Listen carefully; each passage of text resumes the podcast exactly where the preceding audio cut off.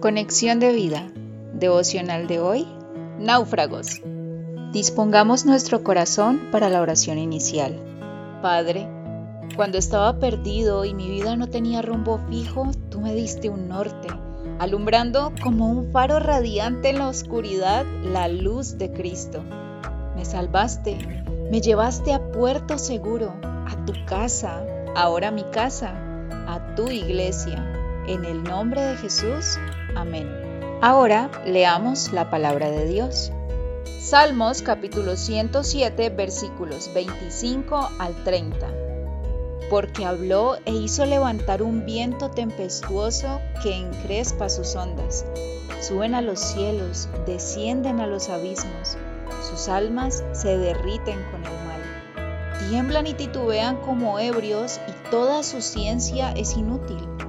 Entonces claman a Jehová en su angustia y los libra de sus aflicciones. Cambia la tempestad en sosiego y se apaciguan sus ondas. Luego se alegran porque se apaciguaron y así los guía al puerto que deseaban.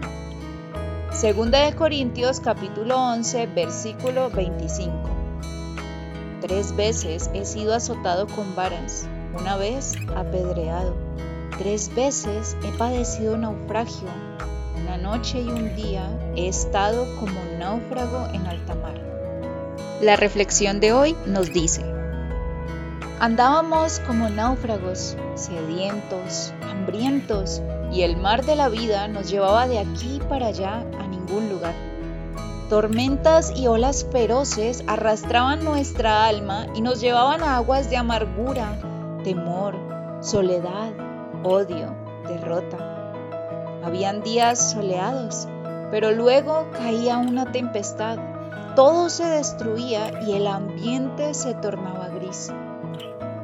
Lo peor del naufragio es la condenación, pues el pecado, como una piedra, hunde cada día más el barco y pensamos que no hay salvación. Todo esfuerzo de salir de este embravecido mar es inútil y de soltar esa terrible carga es imposible. Entonces, cuando ya no tenemos esperanza en nosotros mismos, clamamos a Dios en nuestra angustia y Cristo viene a nuestro rescate. Así era nuestra vida sin Cristo y ahora que Él vino a nuestro rescate, ¿se acabaron las dificultades? Pero ahora Él está en nosotros ayudándonos, dándonos fuerza, renovando nuestro gozo, alumbrando con su luz en la oscuridad y, si es preciso, calmando la tormenta, trayendo paz y consuelo a nuestro corazón. Ha colocado en nosotros su espíritu para que clame por nosotros, para que podamos tomar su fruto de dominio propio, de templanza y no dejarnos vencer por el enemigo nos guiará a puerto tranquilo, al puerto de su amor, de la victoria de la fe.